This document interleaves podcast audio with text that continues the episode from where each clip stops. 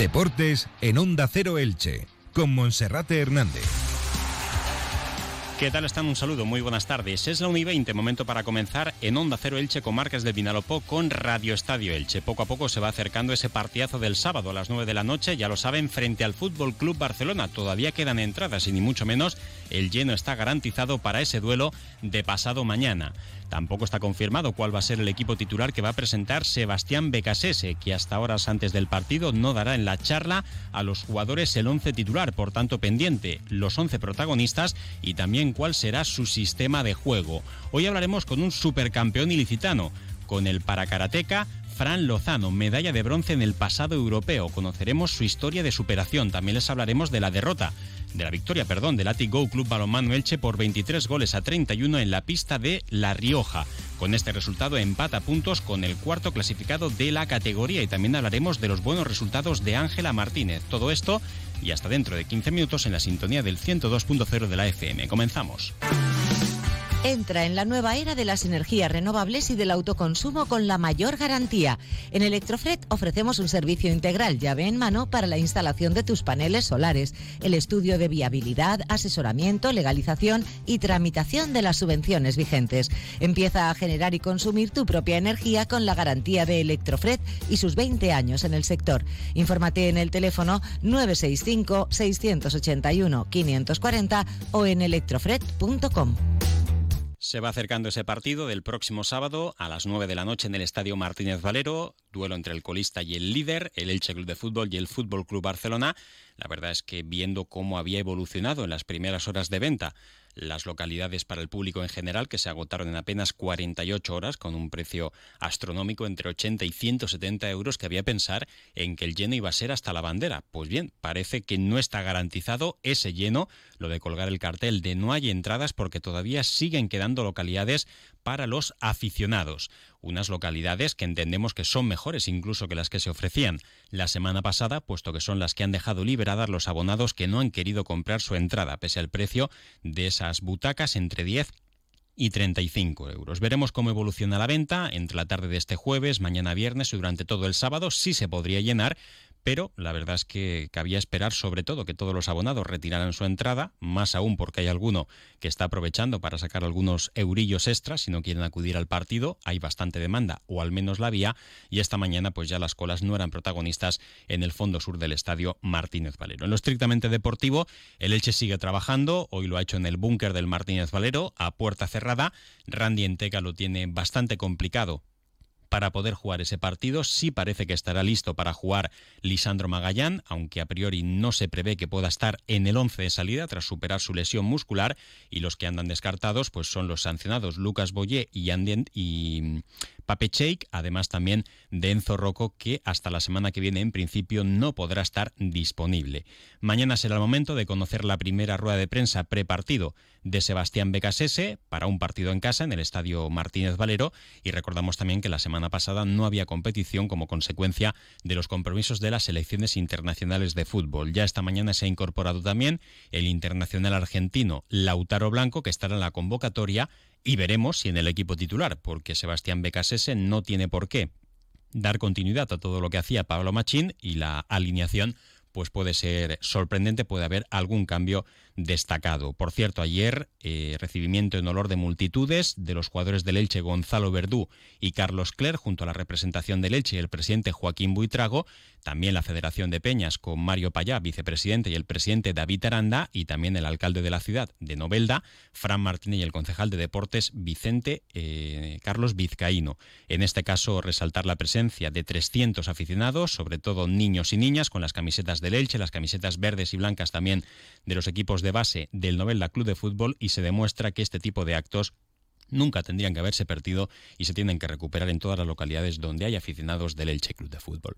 Hacemos una pausa y enseguida hablamos con nuestro gran protagonista de hoy, que es el deportista ilicitano Fran Lozano. ¿Elegir y ahorrar va contigo? Ahora en Carrefour y Carrefour.es, plátano de Canarias, variedad Cavendish, categoría primera, por solo un euro con 69 céntimos el kilo. O jamoncitos de pollo Carrefour por solo 3 euros con 99 céntimos el kilo. Carrefour, aquí poder elegir es poder ahorrar.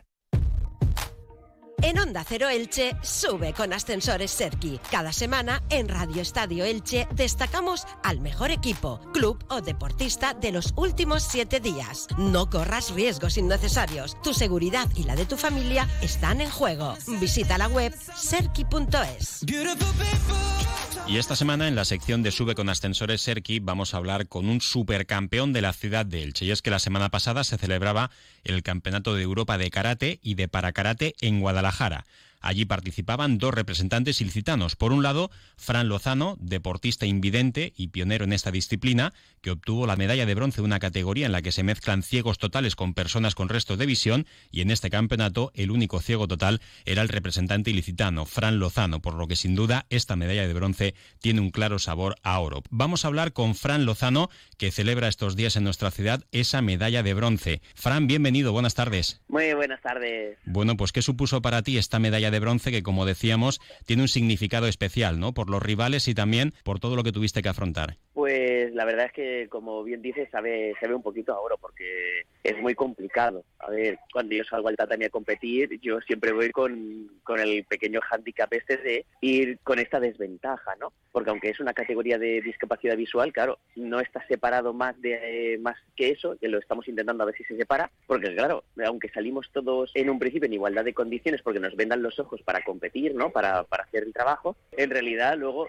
tiene el pequeño inconveniente de que a la hora de aprender el karate o a la hora de aprender los kata y todo el trabajo que llevamos detrás, yo lo hago estando a ciegas, pero los demás sí que ven. Entonces, claro, los gestos que ellos hacen son muchos más limpios que los míos, la forma de trabajar es distinta, entonces, claro, al final sí que hay una desventaja y eso se nota en, se nota enormemente, sea, es que no hay, no hay más que ver los, los vídeos de los kata para ver la diferencia. Entonces, claro, cada vez que salimos al tatami, es, bueno, tengo que sacar el 200% y siempre vamos con ese nervio, con ese con esa presión, justo por eso, porque yo sé que tengo que darlo todo y que no puedo cometer errores, porque en el momento en el que cometo errores se suma a la desventaja que ya tengo.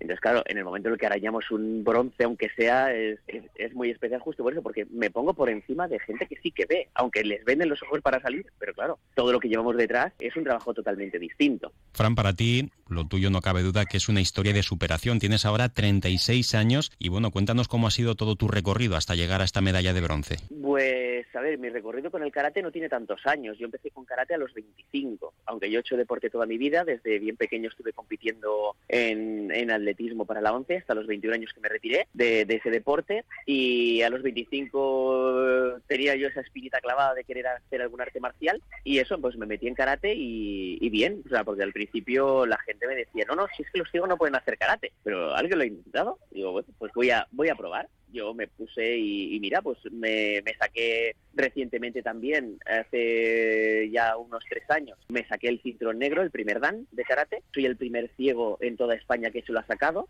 Y luego eso, hemos abierto las categorías de para karate que no existían antes, se incluyeron a partir de 2016, empezaron a incluirse estas categorías a nivel nacional y a nivel internacional y, y poco a poco hemos ido haciendo pequeños avances hasta ahora, pues eso, y, y, y seguimos adelante a ver si conseguimos pulir más el, el trabajo y sacar esta ampliación de las categorías para hacerlo cada vez más justo y poquito a poquito vamos avanzando. Fran, para ti, esta medalla de bronce en el europeo de para karate es tu mejor resultado deportivo? Pues no, realmente no, que aquí es donde viene aquí la, el, pequeño, la pequeña cuestión. O sea, yo, por ejemplo, en 2018 en Serbia fue el primer campeonato de Europa que se hizo con la categoría de para karate, porque antes solamente había estado el Mundial de Linz en 2016 al que asistí, en el que no gané nada, claro, era mi primer mundial, la primera vez que yo iba allí, entre los nervios, todo, yo estaba totalmente perdido y no conseguimos pillar ningún metal ni hacer prácticamente nada. Eh, en 2018 se abrió la categoría de para karate,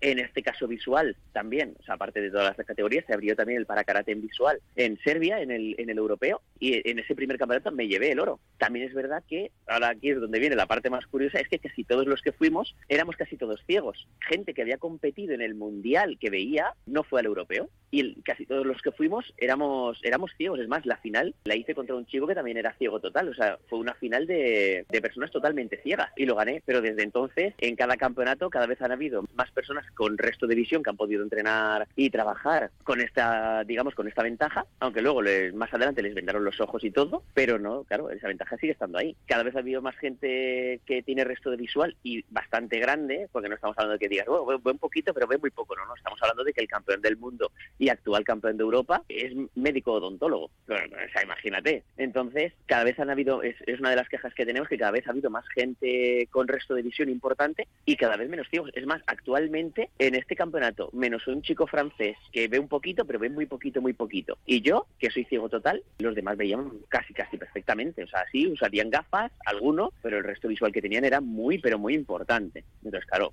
no, no podemos decir que sea mi, mi, mi mayor esto, porque claro, ya no he vuelto a conseguir una medalla más, más eso, porque claro, cada vez la desigualdad cada vez ha sido más grande campeonato tras campeonato. Menos ese primer campeonato que hubo que sí que conseguimos alcanzar lo más alto, ya no, ya no lo hemos vuelto a poder a repetir. Fran, y la última. He hablado con tu sensei, con Antonio Miguel Verdú. Me decía que tú estás acostumbrado ¿no? a hablar de, de tu problema visual. Tú nacías con problemas en la vista y con 15, 16 años perdías totalmente la visión. ¿Qué es lo que te ocurrió, Fran? Cuéntanos. Eh, no, sí, claro, yo no tengo ningún problema. A ver, quien no sabe debe preguntar y vamos, es, una, es que es una realidad, no es algo que, que yo tenga que esconder, es que es algo con lo que yo vivo y es, una, es, que forma parte de mi vida. Entonces me he acostumbrado a, hacer, vivir así, a hacer las cosas de esta manera. Claro, tampoco he conocido otra forma. Es lo más natural del mundo, como el que le preguntan por qué es rubio. Pues yo sí, yo nací con problemas de visión bastante graves, pero bueno, pero lo suficiente como para que al menos tenga un pequeño resto de visión para al menos el, el poder tener puntos de referencia ¿no? El poder a la hora de moverme o el poder ver un poquito la televisión, incluso si la letra no era demasiado pequeña podía leer un poquito, pero bueno, mi problema es del nervio. Entonces, cuando fui creciendo, fui perdiendo algo de visión con la con el crecimiento y con la adolescencia, pero cuando llega a los 16, 17 años, aquello ya dejó de, de funcionar bien y prácticamente de la noche a la mañana se ve que hubo ahí algún pico de crecimiento o alguna cosa que ya el nervio ya no dio de sí y terminé de, de perder la, la poca visión que tenía. Ahora no veo nada, no es que lo vea todo todo negro, pero ahora veo simplemente,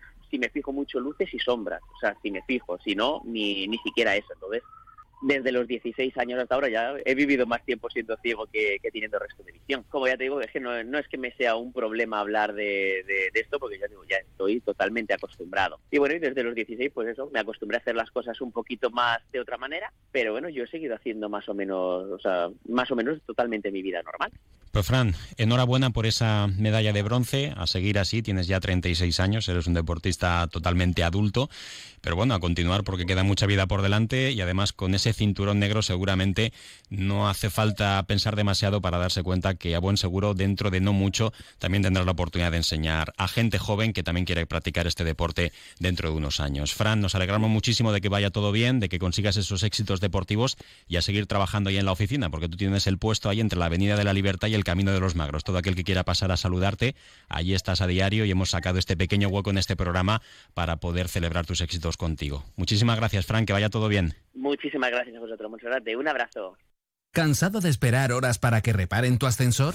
Llama a Ascensores Serki. Te daremos una solución a la medida de tus necesidades. En Ascensores Serki ponemos a tu disposición un equipo de profesionales rápido y eficaz. Los héroes de tu comunidad siempre están a tu servicio. Llama ya al teléfono 965 42 23 76 o visita serki.es. Una historia sin duda de superación. En balonmano femenino, el Atic Go ayer regresaba a la senda de la victoria por 8 goles, 23 a 31 en la pista del Sporting La Rioja. Con este marcador aprovecha el tropiezo del pasado fin de semana del Porriño e iguala a puntos en la cuarta posición de la tabla con el conjunto gallego. Por detrás también pisando los talones el Mecal Atlético Guardés, finalista de la IHF European Cup. Quedan dos jornadas de la liga regular y el Elche quiere quedar entre los cuatro primeros clasificados. Y en natación cabe destacar que Ángela Martínez ha sido oro en la de los 800 metros libres en el Open de Primavera de Palma y ha sido y se ha clasificado para el Mundial. El Campeonato del Mundo va a ser en Fukuoka, en Japón, en el mes de julio. Así que enhorabuena también para la nadadora ilicitana. Lo dejamos aquí, no queda tiempo para más. Ahora información local y comarcal con David Alberola. Un saludo. ¿Por qué Cable World? Porque es una empresa con la que he crecido. Mi madre es Cable World, como también lo fue mi abuelo, desde hace 35 años. Son de aquí y siempre nos ha dado esa confianza y tecnología que hemos necesitado. Gracias por todos estos años de fidelidad. Cable World, mucho más que una conexión. Comercial Persianera. puertas, tableros, parquets, cocinas y bricolaje.